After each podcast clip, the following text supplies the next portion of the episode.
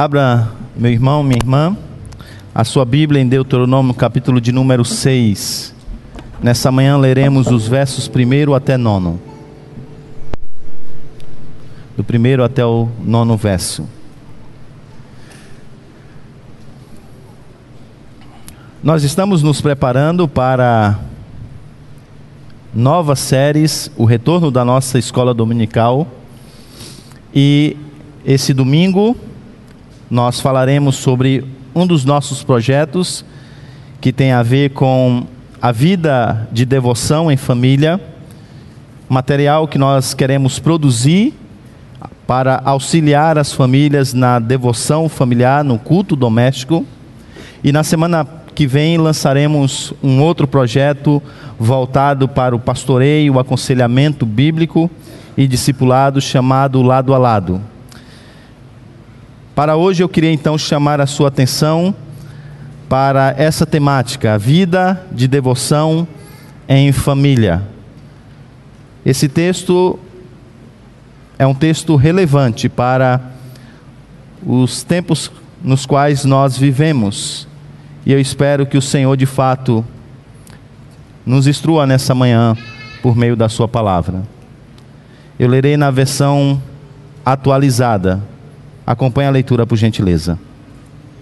Estes, pois, são os mandamentos, os estatutos e os juízos que mandou o Senhor teu Deus se te ensinassem, para que os cumprisses na terra que passas para possuir para que temas ao Senhor teu Deus e guarde todos os seus estatutos e mandamentos que eu te ordeno, tu, o teu filho e o filho de teu filho, todos os dias da tua vida, e que teus dias sejam prolongados.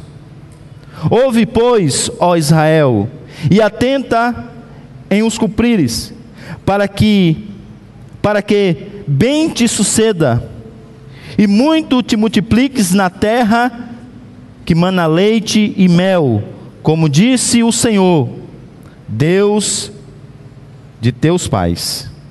Ouve, ó Israel, o Senhor nosso Deus é o único Senhor. Amarás, pois, o Senhor, teu Deus, de todo o teu coração, de toda a tua alma e de toda a tua força estas palavras que hoje te ordeno estarão no teu coração. Tu as inculcarás a teus filhos, e delas falarás assentado em tua casa e andando pelo caminho, e ao deitar-te e ao levantar-te. Também atarás como sinal na tua mão, e te serão por frontal entre os olhos, e as escreverás nos umbrais de tua casa e nas tuas portas. Amém. Baixe sua cabeça, vamos falar com o Senhor. Ó Deus bendito, aqui estamos mais uma vez nessa manhã. Queremos muito, Senhor, ouvir a tua voz. Queremos muito que o teu Santo Espírito trabalhe em nós nessa manhã. Queremos muito que o Senhor nos corrija e queremos, sobretudo, Senhor, responder à tua palavra sem dureza de coração. O nosso problema, Senhor, não é a capacidade de compreender a tua voz. Não é a falta de informações sobre aquilo que devemos fazer. Aquilo que vamos aprender nessa manhã são coisas que nós talvez até já saibamos. O que temos tido, Senhor, é dificuldade de, de fato, praticar aquilo que temos ouvido. E muitas vezes pela dureza do nosso coração. Por isso eu te peço, Senhor, que nessa manhã o teu Santo Espírito nos quebrante, nos conduza ao arrependimento, para que vivamos uma vida de devoção ao Senhor de piedade e de obediência ao teu mandamento, não apenas para a tua glória, Senhor, mas também para o nosso próprio bem. É o que eu te peço Em nome de Jesus. Amém. Eu tinha apenas três anos de idade. Era 1983.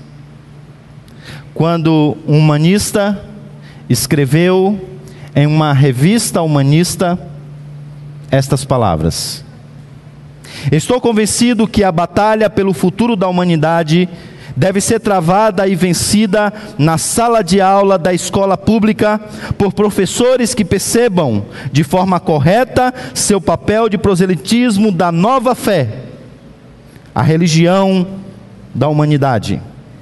Os professores devem incorporar a mesma dedicação altruísta dos pregadores fundamentalistas mais fanáticos, pois serão outro tipo de pregadores utilizando, porém, a sala de aula em vez do púlpito. A sala deverá se tornar, e o fará, a arena do conflito entre o velho e o novo. O corpo em decomposição do cristianismo, com as suas misérias e mazelas adjacentes, e a nova fé do humanismo. Não é segredo para ninguém que nós vivemos em uma sociedade que caminha para ser pós-cristã, antifamília. Não é novidade para ninguém que nós vivemos em uma verdadeira guerra cultural. Essas palavras que podem ser entendidas com tons proféticos por um dos profetas do evangelho secular, agora pode ser entendida, podem ser entendidas e aplicadas às mais variadas esferas da sociedade. Não é mais apenas a escola que ergueu um púlpito para o evangelho secular. Essa mesma realidade já chegou nas universidades, já está presente nos filmes, se faz presente na cultura popular através das músicas e de tudo que é produzido. Nessas férias, por exemplo, eu, tendo um pouco mais de tempo, fui fazer aquilo que gosto: assistir futebol. E sim, os programas de futebol não falam mais apenas do aspecto tático de uma partida, mas fala também de política, de questões ligadas ao progressismo, que nós estamos vendo tão escancarado em todas as esferas da nossa sociedade. De tal maneira que nós vivemos em uma batalha cultural. Isso não é novidade para ninguém. Bem, o conselho e a liderança da Igreja Presbiteriana Aliança em Limeira tem se preocupado e muito com isso. E por essa razão, vocês que aqui estão, que são membros dessa comunidade, sabem que há um zelo para que você venha domingo após domingo cultuar, cultuar ao Senhor e seja então exposto a uma pregação bíblica, fundamentalmente, teologicamente fundamentada, ao mesmo tempo que é prática. Você que frequenta os nossos departamentos de educação cristã, principalmente os adultos, sabe que há uma preocupação do conselho de oferecer a você um ensino que tenha muita substância nas mais variadas áreas da vida cristã. Classes que, de, que trabalham exposição bíblica, teologia sistemática, aconselhamento bíblico. Classes que falam sobre educação de filhos, relacionamento entre marido e mulher, a vida em família. Quando nós então tratamos da educação dos nossos pequeninos, tem havido um esforço enorme por parte do conselho dessa igreja, por parte da Comissão de Educação Cristã dessa igreja, juntamente com a superintendência da escola dominical, para que possam criar um currículo que possa conduzir o seu filho ao conhecimento da história da redenção. Todas as revistas têm sido revisadas por uma equipe a fim de que o ensino seja cristocêntrico e prático. Para que o seu filho venha à igreja e aprenda sobre as coisas do Senhor.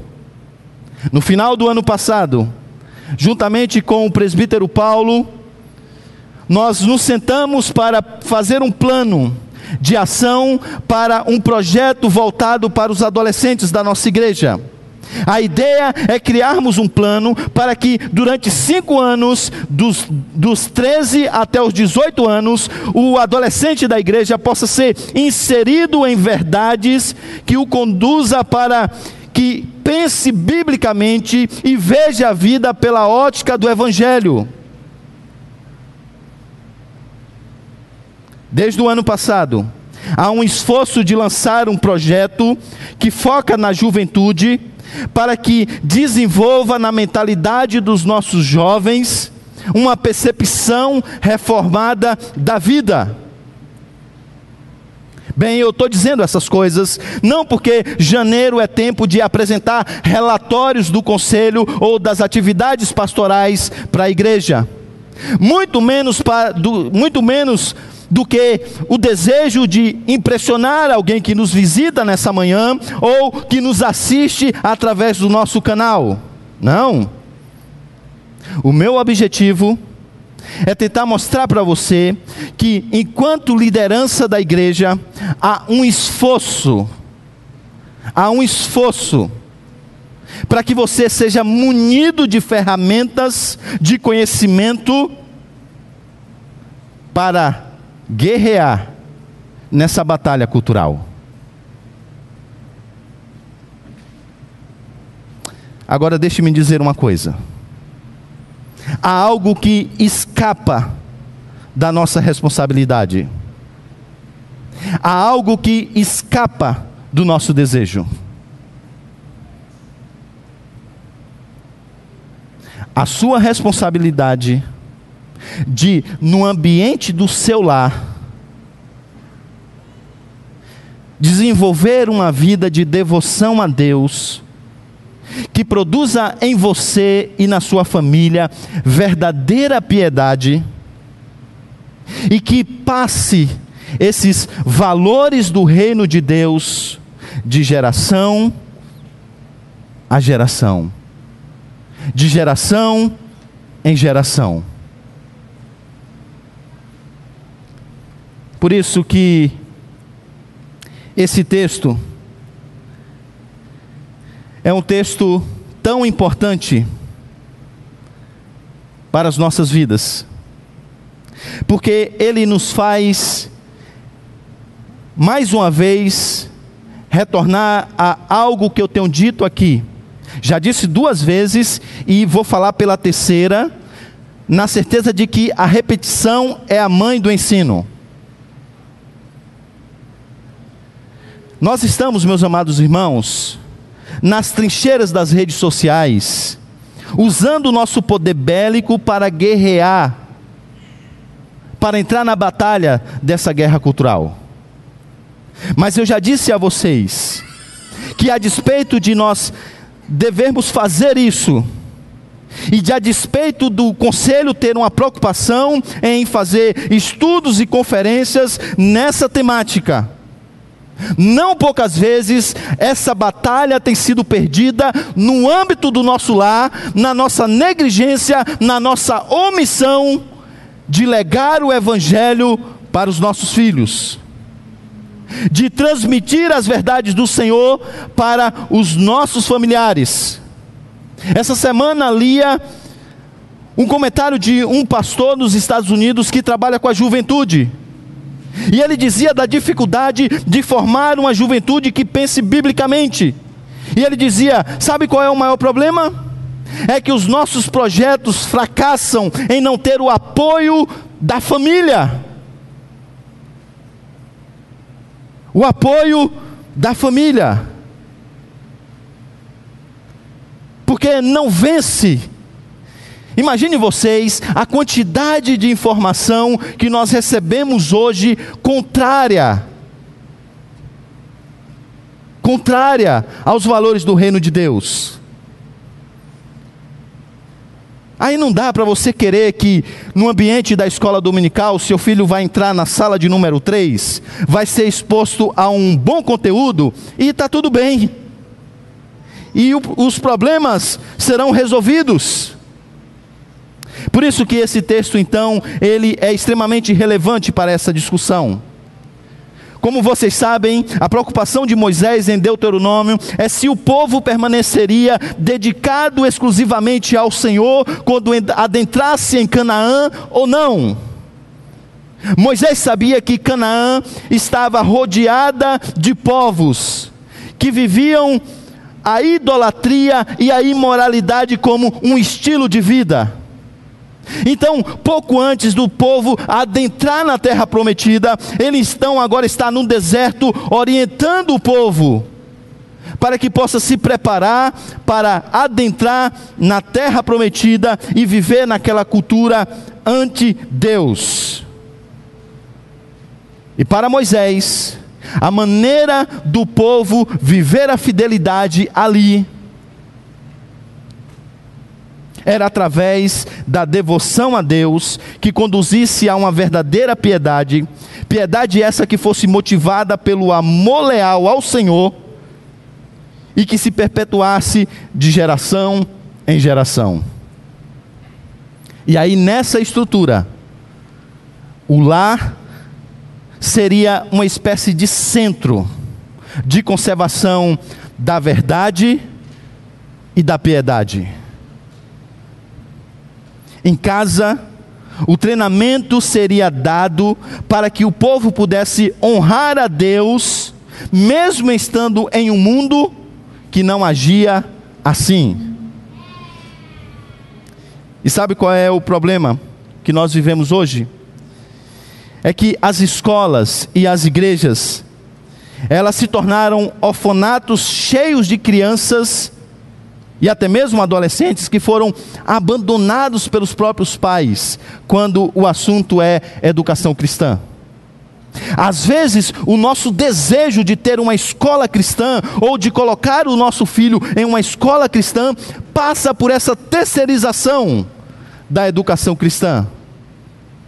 Mas aqui está Moisés nos lembrando que nós devemos ter uma devoção na nossa família que nós devemos cultivar uma vida de piedade diante de Deus no ambiente do lar. E é por isso que o conselho, agora pensando nessas coisas, quer apresentar diante de vocês um compromisso que todos nós devemos fazer. E esse é o compromisso comunitário. Vocês o ouvirão em outros momentos. O nosso compromisso comunitário é reformar nossas famílias empenhando-nos para ter, um, para ter um cuidado consciente de manter diariamente a devoção a Deus em nossa casa, a fim de viver piedosamente e instruir nossos lares no caminho do Senhor. Esse é o compromisso diário que nós queremos para esse ano. Vamos te ajudar a, a cumprir esse compromisso comunitário e essa mensagem é o start desse compromisso. Como vocês sabem, ou muitos de vocês sabem, os puritanos costumavam gastar de 40 a 60% de uma mensagem com aplicações. E este será o caso hoje. Mesmo não fazendo o que fez um puritano uma vez, que no final do seu sermão apresentou 68 pontos de aplicação. Mas eu queria dizer que nessa manhã, sobretudo, o meu compromisso será uh, um tanto quanto pastoral e prático.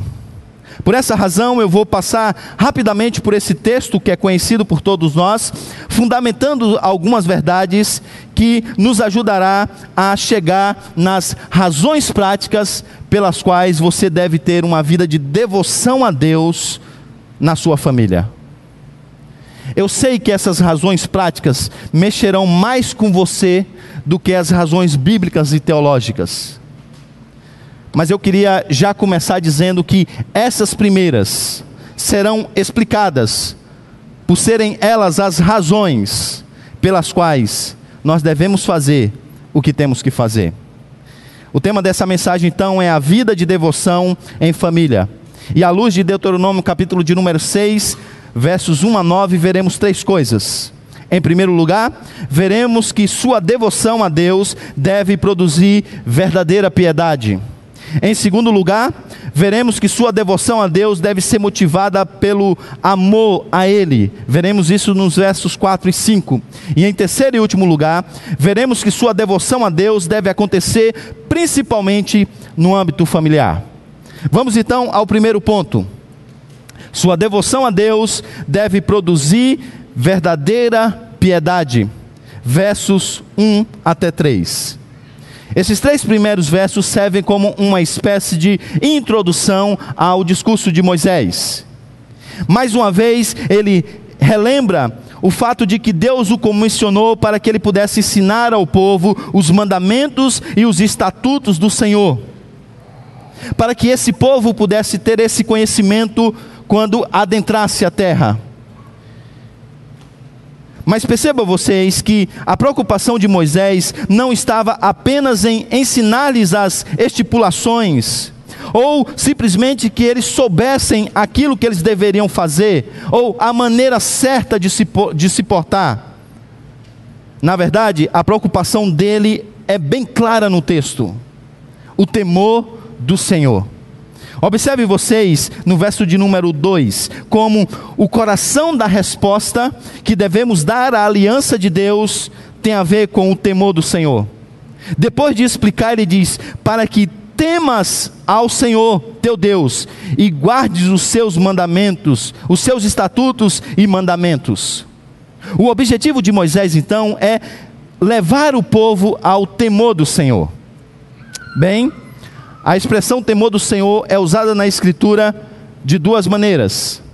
De um lado, como, como sendo o medo ansioso, fruto do reconhecimento do juízo iminente de Deus. Por outro lado, o respeito reverente, o reconhecimento da sua majestade, da sua soberania e da sua honra. O que Moisés tem em alvo aqui é esse segundo aspecto do temor do Senhor todos os estatutos, todo o ensinamento visava o temor do Senhor. E como disse o falecido professor John Moore, o que ou quem adoramos determina o nosso comportamento. E aí, nesse sentido, ele dizia que o temor do Senhor é a alma da piedade. Ora, precisamos então agora definir o que é piedade.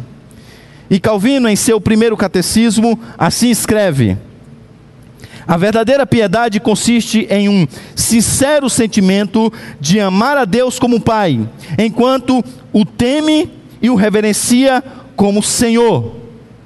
E isso então agora nos dá base para chegarmos ao ponto central dessa primeira parte da mensagem. Preste atenção nisso. Piedade é mais do que caráter cristão. É caráter cristão que brota da devoção a Deus. Eu vou repetir, porque essa é a essência do que eu tenho a dizer a vocês nessa primeira parte. Piedade é mais do que caráter cristão. É caráter cristão que brota da devoção a Deus. Por quê? Eu explico. Alguém pode ser um pai provedor, um líder até mesmo espiritual da casa, ou uma mãe amorosa, ou um zeloso obreiro eclesiástico, talvez um talentoso e grande líder cristão, inclusive bem sucedido em tudo aquilo que ele executa, mas mesmo assim, não fazer todas essas coisas motivadas pela piedade mesmo assim não ser uma pessoa piedosa. Por quê? Porque você pode fazer tudo isso sem devoção a Deus. Você pode ser convencido da necessidade de desenvolver uma família devota a Deus, sem que isso seja conduzido e motivado por uma devoção a Deus. Você pode fazer isso, por exemplo, devoto a uma ordem, ou até mesmo a sua própria a sua própria reputação diante dos homens. Ou ainda, o que é mais comum, diante dos benefícios do seu comportamento, do, diante dos benefícios que o seu comportamento pode trazer. E nós fazemos isso mais do que nós pensamos e imaginamos. Quem serve na igreja saberá do que eu estou falando. Quando você tem alguma coisa para fazer na igreja, quer dar um estudo, quer fazer uma pregação, quer se envolver em alguma, em alguma atividade da igreja, percebeu que você fica mais santo? Ora mais, se dedica mais, se afasta mais do pecado,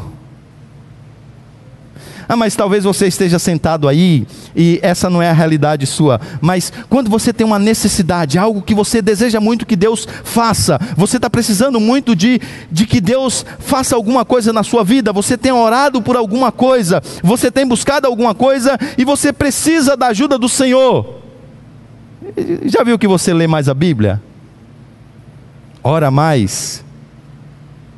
Vem até aos cultos e não perde um participa até dos estudos semanais e pede oração. Senhor, ó irmãos, ore aí porque eu estou precisando tudo. Mas que piedade que, que ela que começa na sua vida. E a piedade vem assim, ó, de, de um dia para o outro. Mas consegue perceber que toda essa piedade, ela não é fruto de uma devoção a Deus não passa pelo temor do Senhor, isto é, pelo desejo de reverentemente honrá-lo e adorá-lo pela sua majestade? Então, piedade é mais do que caráter cristão. É o caráter cristão que brota da devoção a Deus. E o nosso desejo é que você tenha devoção a Deus para que a sua vida possa produzir verdadeira piedade. Isso nos leva naturalmente ao segundo ponto. Se em primeiro lugar a sua devoção a Deus deve produzir verdadeira piedade, em segundo lugar, sua devoção a Deus deve então ser motivada pelo seu amor. Isso é apresentado então logo aí nos versos de número 4 e 5. O verso de número 4 é o verso mais conhecido entre os judeus, e o verso de número 5 é o verso que depois será usado para resumir a lei. Ame o Senhor, o seu Deus, de todo o seu coração, de toda a sua alma e de todas as suas forças. Mais uma vez, o falso amor tem como objetivo usar a outra pessoa para cumprir a sua própria felicidade. Esse amor é um tipo de amor condicional. Você apenas dá quando, é, enquanto, a, enquanto a pessoa estiver, na verdade, atendendo às suas necessidades. No amor condicional da barganha, você até faz as contas entre os lucros e as perdas, se vale a pena ir ou não. Agora, observe vocês que a devoção aqui apresentada por Moisés é uma devoção que é motivada pelo amor ao Senhor.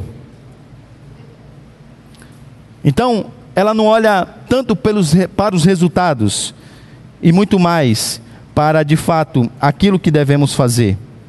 E aí lembre-se: se amar a Deus de todo o seu coração é o maior mandamento, talvez não amá-lo assim seja o maior de todos os pecados.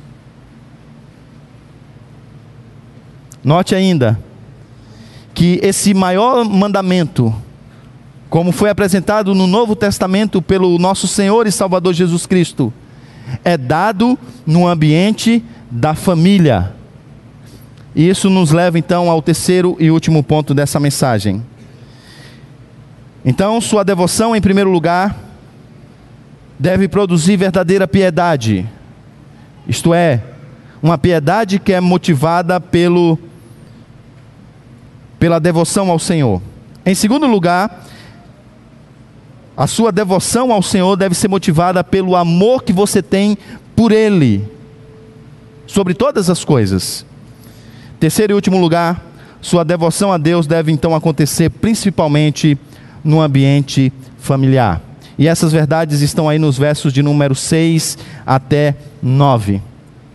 A começar com as palavras de que, de fato, o ensinamento, as verdades do Senhor, elas deveriam então estar ah, no coração do povo de Deus. Que todas essas palavras, verso de número 6, que hoje te ordeno, estejam em seu coração.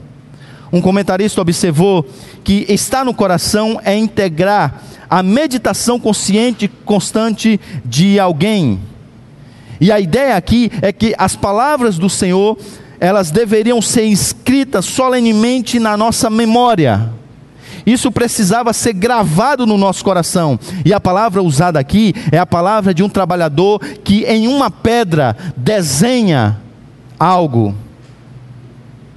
A ponto de ficar esse desenho gravado naquele objeto.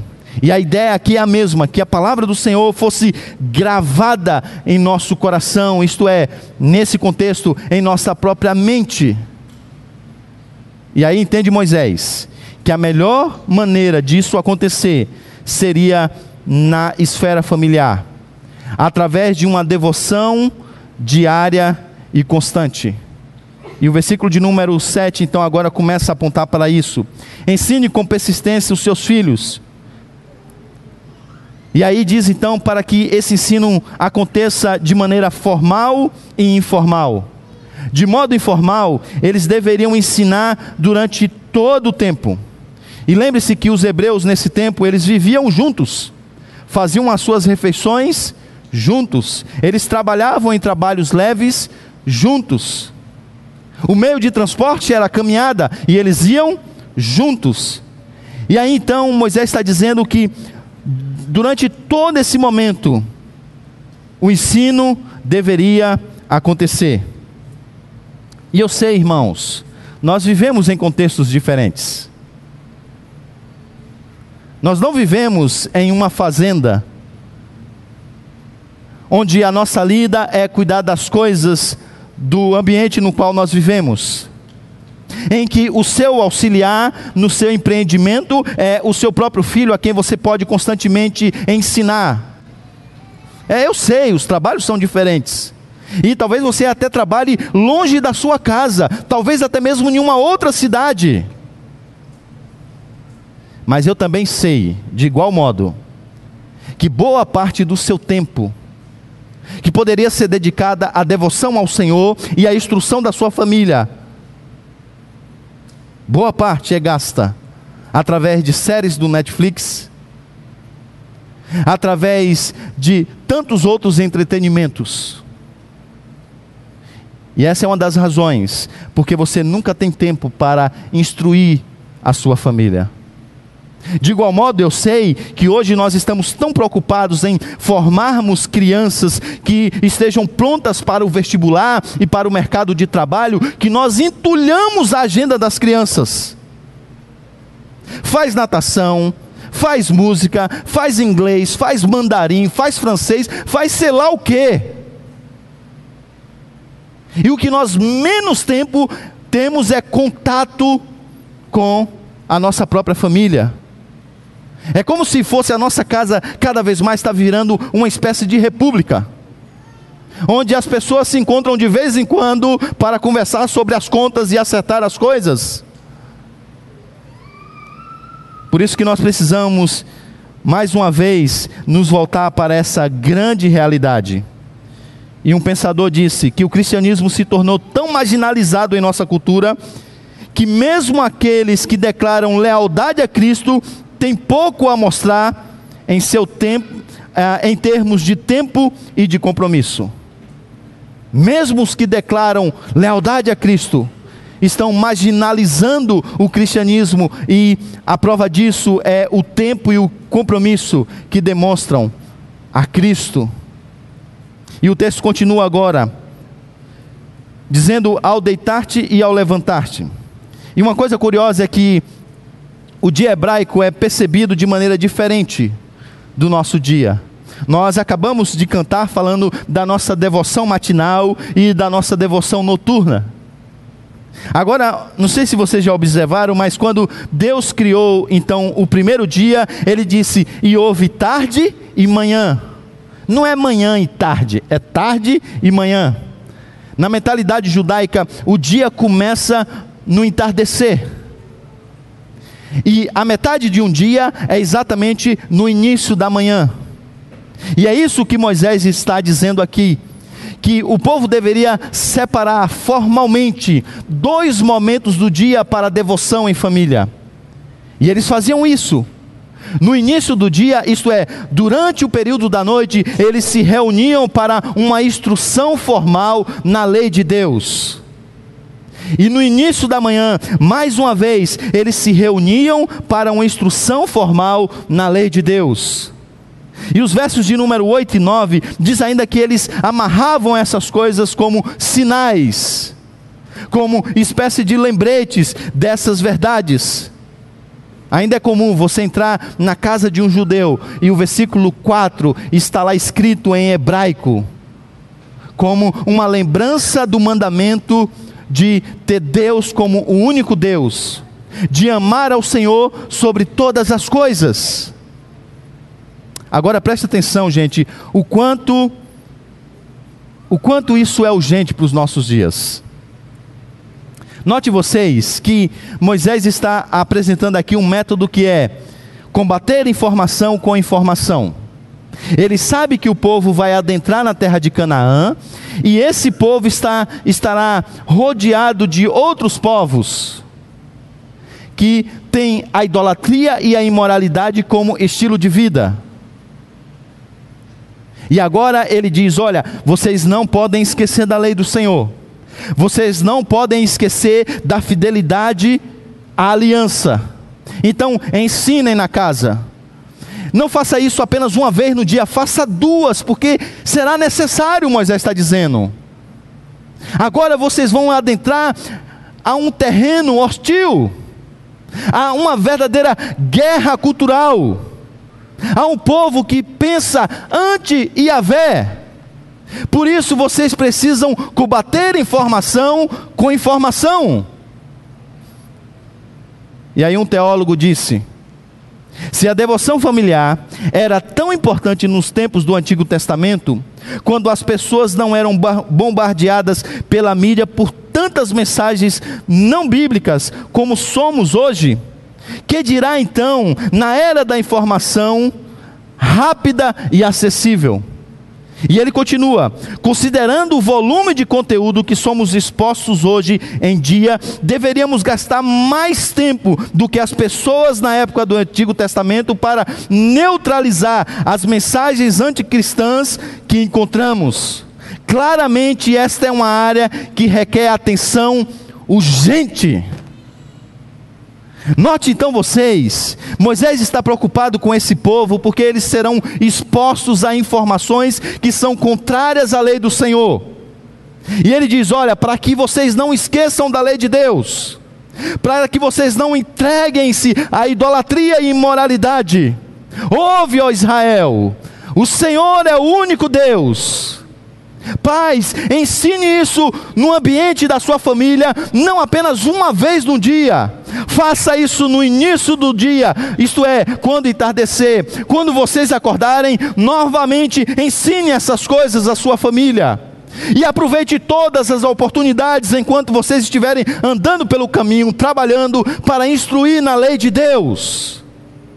Se isso era uma necessidade antes, gente, imagina hoje.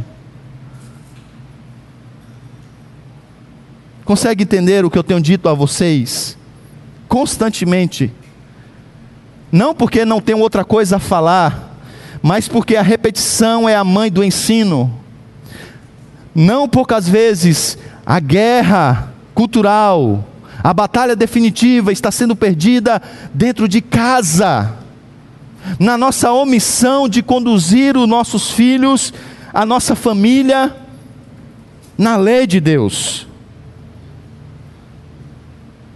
A verdade é que as nossas casas estão se perdendo por falta de conhecimento de Deus. Vocês sabem disso. Isso não é novidade nenhuma para vocês. A família é o inimigo público número um do socialismo. Número um. E a minha exortação a você é que você não deixe que a sua negligência seja um aliado do socialismo nessa guerra cultural que vivemos. Não permita, gente. Eu, eu, eu clamo eh, por mais, porque há de mais sério na vida, para que você abra os seus olhos para que você que está combatendo essas ideias nas redes sociais, abra os seus olhos para ver a sua principal função na sua própria casa. E para que você entenda agora sim alguns benefícios, algumas razões práticas para a devoção em família, eu queria listá-las algumas. Primeiro, quando nós nos reunimos em família para adorarmos a Deus, o nosso coração então é mais voltado para Deus. O culto familiar é um lembrete de que o Senhor existe e que nós devemos nos voltar em adoração a Ele. Você normalmente lembra disso no sábado, quando você está se preparando, se é que você se prepara no sábado, para vir no domingo à igreja. Já viu que como a nossa mente é desconectada da presença do Senhor muitas semanas? em muitos dos dias da semana. A nossa preocupação tem a ver com todas as coisas desse mundo, e, e, e o negócio fica desconectado do Senhor. Então a devoção diária vai te lembrar, vai te fazer voltar a ter o Senhor como a centralidade da sua vida. Porque, gente, não é, entenda isso, não é natural o seu desejo de ter devoção a Deus. Não é natural, porque vivemos em um mundo caído e somos caídos, o nosso desejo de santidade. Não pense você que você vai acordar de manhã e falar assim: ai, que alegria! Vamos ler a Bíblia, vamos orar. Hoje, dia de vencer o pecado. Estamos juntos aí para vencer o pecado. Hoje, dia de santidade, faca no dente. Não! Você já vai acordar de manhã com o desejo de fazer aquilo que não agrada ao Senhor, com o desejo de nem sequer orar ao Senhor. Por isso é uma luta diária de centrar o seu coração nas coisas de Deus. Muitas pessoas terão dificuldade de voltar para os cultos presenciais, porque se acostumaram com o comodismo de assistir o culto na sua casa. Vai ter dificuldade de acordar de manhã, tirar o pijama, vestir uma roupa e vir. Porque não é natural o nosso desejo de adorar a Deus, mesmo no estado de regenerados. Segundo lugar, o culto em família, a devoção em família, prepara-nos para a participação do culto coletivo. No culto da família, você vai ensinar o seu filho a cultuar a Deus. E no culto da família, você vai treinar para participar no culto ao Senhor. Eu tenho certeza de que se eu pedisse aqui alguns de vocês para orar em público, vocês teriam alguma dificuldade. E se você pudesse, se eu te procurasse antes do culto e falasse: Olha, eu vou pedir para você orar hoje, pode ser? Não, pastor, por favor. E eu sei, essa preocupação é natural. E sabe onde é um bom lugar para treinar isso? No culto em família. Que você vai treinar, orar em público, falar em público, ensinar em público. Então, o culto em família prepara-nos para a participação do culto coletivo. O culto em família, isso é muito importante, reforça o padrão bíblico de família. A nossa sociedade tem, como eu disse, a família é o inimigo número um. Porque eles sabem que se destruir o padrão de família, aí pronto. Então eles querem mudar os papéis, os valores, é tudo de cabeça para baixo. Agora veja como Deus estabeleceu a família e o culto familiar reflete isso. Porque agora no culto familiar, a família pode ser guiada pelo líder da casa, o pai, o homem. Aí o menininho que está lá vai ter agora um referencial de liderança e de masculinidade. Ele vai crescer vendo no pai a liderança, a condução da própria família. Veja, irmãos, como o culto familiar ajuda tanto os nossos filhos. E aqui minha preocupação não é apenas para que ah, dos meninos que estão crescendo afeminados ou com tendências ao homossexualismo. Não! A minha preocupação aqui passa exatamente por uma masculinidade frágil que a gente vê nos nossos tempos. Porque na verdade os nossos filhos não têm referenciais masculinos pela nossa distância deles. Ah, pastor, mas eu só tenho uma menina. Não, não, ah, não preciso me preocupar com essa parte. Né? Essa aplicação é para os pais que têm meninos apenas, né? Não. Entenda uma coisa: todas as vezes que você é um pai, um homem, como deve ser no ambiente da sua casa, você ensina então a sua filha o tipo de homem que um dia ela vai buscar quando chegar a hora de namorar, noivar e casar. Porque ela sempre viu na referência do pai a verdadeira masculinidade. O que é ser um homem, biblicamente falando? Então, o culto em família ajuda a reforçar esse padrão bíblico. Em quarto lugar, proporciona conhecimento compartilhado. Olha, irmãos, se tem um ponto que a gente deve se arrepender, é aqui. É aqui. Talvez um dos maiores prejuízos que nós tenhamos tido na aliança durante esses oito anos tenha sido os líderes das suas casas não transmitirem às suas famílias a quantidade de conhecimento teórico que eles tiveram na igreja. A grande verdade é que a maturidade cristã da sua família não corresponde ao tamanho do conhecimento teórico que você tem. Eu quero que você que é homem, que está lendo livro, que está estudando, que está dando aula, que está fazendo tantas outras coisas na vida da igreja, e que durante esse tempo cresceu, eu quero que você pense o que, que, seria da sua família se você tivesse transmitido todas essas verdades para sua esposa e para os seus filhos?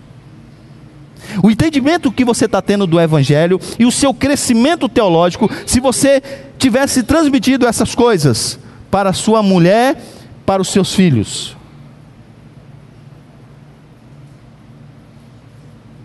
Olha, irmãos, eu quando pensei isso, eu fiquei com aquele segundo, a, a, aquele segundo tipo de temor de Deus.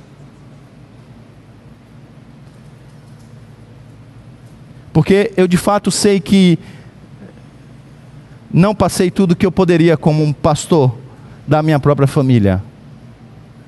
Poderia ter ensinado muito mais a minha esposa. Poderia ter ensinado muito mais de tantas coisas que eu sei, de teologia, de vida prática, de tantas coisas que eu li no livro, a minha própria filha. Então o culto doméstico permite que agora você possa transmitir compartilhar sistematicamente aquilo que você está aprendendo. Quinto lugar, o culto doméstico proporciona ensino em horário nobre. Permita dizer o que, eu quero falar com isso. Qual é o momento que você mais conversa com é, os seus filhos? Quando você fala assim, filho, vem aqui que eu quero falar com você. Qual é? Sim. Depois da disciplina, né? Pau comeu, agora você tem que conversar para explicar por que, que a disciplina aconteceu. Não é assim? Pode ver. Na realidade da sua casa, as conversas mais sérias que tiveram foi depois do da vara. Já deu para perceber que essa comunicação tem uma série de ruídos, né? Então, culto doméstico Permite que você ensine o seu filho quando ele não está em apuros. E que você então agora o ajude a entender algumas verdades. Eu queria ler então a citação que me motivou nesse ponto.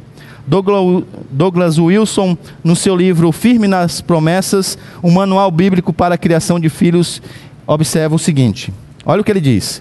O horário nobre para o ensino não é no meio da disciplina, Embora seja aí que os pais se sintam mais à vontade de ensinar.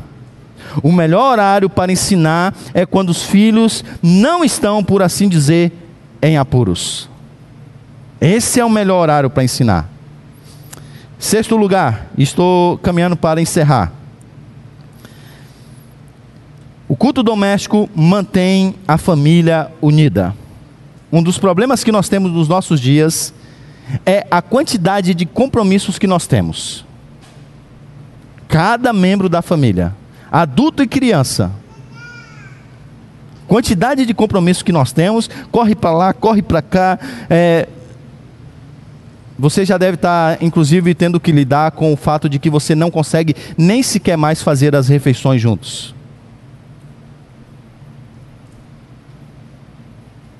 Então, o culto familiar vai ajudar isso. O culto familiar vai te ajudar pelo menos ver o seu filho, ver a sua esposa, se atentar para as necessidades deles. Sete e último lugar. O culto familiar ajuda a desenvolver a maturidade cristã dos nossos filhos. O ensino da, dos filhos passa pelo seguinte: Quatro coisas. Primeiro, instrução. Você diz o que ele tem que fazer, tá? Segundo, disciplina. Você corrige quando ele foge da rota. Terceiro, ensino sistemático. Você agora tenta formatar a mente. Quarto, discipulado. Você pega na mão e ensina como fazer. Deixa eu dar um exemplo desse dessa maneira de ensinar. Se você quiser usar isso, é a melhor maneira de levar um, um, uma criança à maturidade. Então, tome, por exemplo, o, um método bom de ensinar algumas coisas é através dos Dez Mandamentos. Já estudamos na nossa igreja e até hoje usamos isso em casa. Então, pegue uma necessidade do seu filho. Vou pegar uma necessidade geral da criança. Falta de contentamento. Na sua casa tem isso? Tem, né?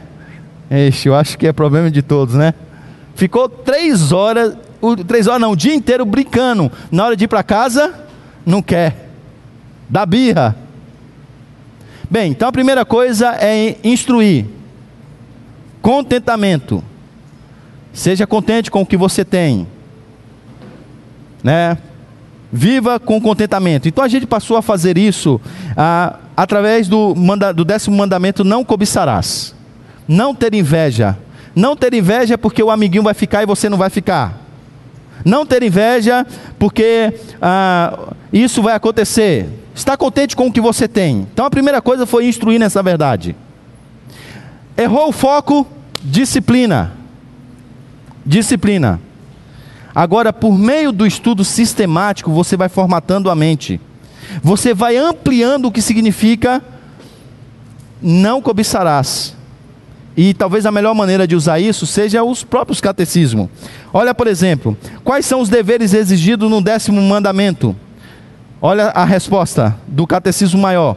Os deveres exigidos no décimo mandamento são o pleno contentamento com a nossa condição e a disposição caridosa da alma para com o nosso próximo, de modo que todos os nossos desejos e afetos relativos a ele se inclinem para todo o seu bem e promovam o mesmo.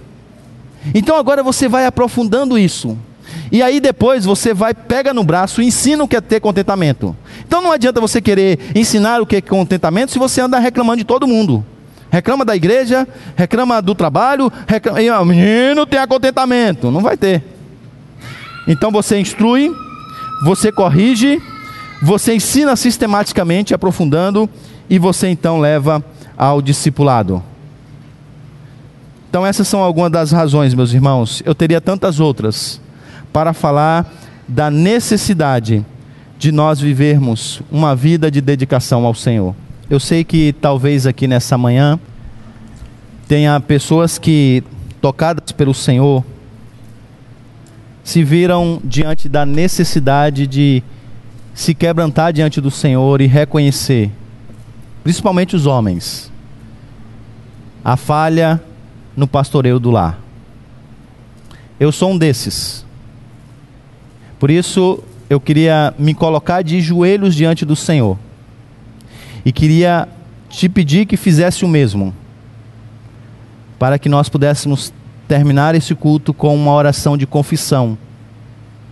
Ao mesmo tempo que a gente clama ao Senhor, para que nos ajude em Cristo Jesus e pelo poder que vem da cruz, a fazermos aquilo que temos que fazer, para a glória de Deus, o bem da nossa própria família. Então, se você quiser fazer isso também, se coloque de joelho. Vamos pedir ao Senhor que tenha misericórdia de nós.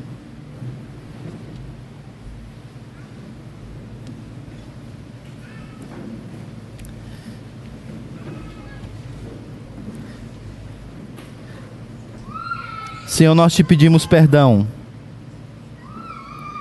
porque não temos amado ao Senhor de todo o nosso coração, de todo o nosso entendimento, com todas as nossas forças, com a integridade do nosso ser. Nós queremos te pedir perdão, Senhor, porque temos amado tantas outras coisas que não o Senhor. O nosso coração tem sido movido por tantas coisas desse mundo, às quais nós dedicamos tanto tempo, tanto esforço, tanta energia. Porque o nosso coração está em muitas coisas desse mundo, Senhor. Porque nós amamos essas coisas mais do que amamos ao Senhor e mais do que amamos o nosso próximo, a nossa própria família. Ó Senhor, aqui estamos nós, reconhecendo a nossa falha. Aqui estão, Senhor, homens, reconhecendo a falha de não ser o pastor da família, de negligenciar a devoção devida ao Senhor dia após dia, de negligenciar a leitura e o estudo da tua palavra, a oração, ao louvor a exaltação do Senhor por meio dos cânticos e dos hinos. Aqui estamos nós, Senhor, pedindo que o Senhor tenha misericórdia da nossa vida. Quebranta-nos, Senhor. Não há nada, Senhor, que nós ouvimos nessa manhã que nós já não sabíamos. Não houve novidade nessa mensagem. Porque, Senhor, não é falta de entendimento, é dureza do nosso coração. E o que podemos fazer nós, Senhor, diante disso? Por isso suplicamos, Senhor, que o teu Santo Espírito nos quebrante, que o seu Santo Espírito nos leve ao verdadeiro arrependimento, que o teu Santo Espírito produza em nós amor pelas coisas do Senhor. Se apiede de nós, Senhor. Tenha misericórdia de nós, Senhor e que pelo poder que vem da cruz e do túmulo vazio, o Senhor nos fortaleça, a fim de, vivam, a fim de vivermos para a glória do Teu nome, a fim de sermos pessoas verdadeiramente piedosas, não aparência de piedade, não falsa piedade motivada por tantas coisas que tem a ver conosco, mas verdadeira piedade motivada pelo temor do Senhor verdadeira piedade motivada pelo amor ao Senhor, verdadeira piedade que nos conduz à condução dos nossos familiares diante do teu altar. Ó Senhor, faz-nos discípulos de Jesus. É uma vergonha muitas vezes não vivermos de acordo com o nome que nós carregamos, discípulos de Cristo de povo do Senhor. Tomamos o teu nome em vão, Senhor, quando não vivemos de acordo com a tua vontade, por isso aqui estamos nessa manhã. Quebranta o teu povo, ajuda-nos, Senhor, porque queremos te amar mais, queremos dedicar ao Senhor a nossa própria vida e queremos fazer aquilo que o Senhor nos chamou, quanto homens, como mulheres, na vida no lar, para a glória do teu nome. Faz, Senhor, em nós o que nós não temos conseguido com o nosso próprio braço. É o clamor que nós temos e é o clamor que nós fazemos ao Senhor nessa manhã, em nome de Jesus.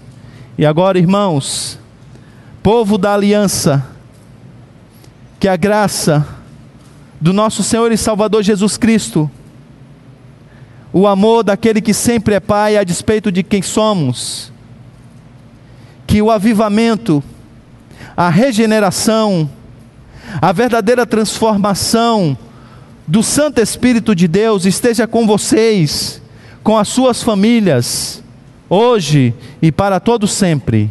Amém.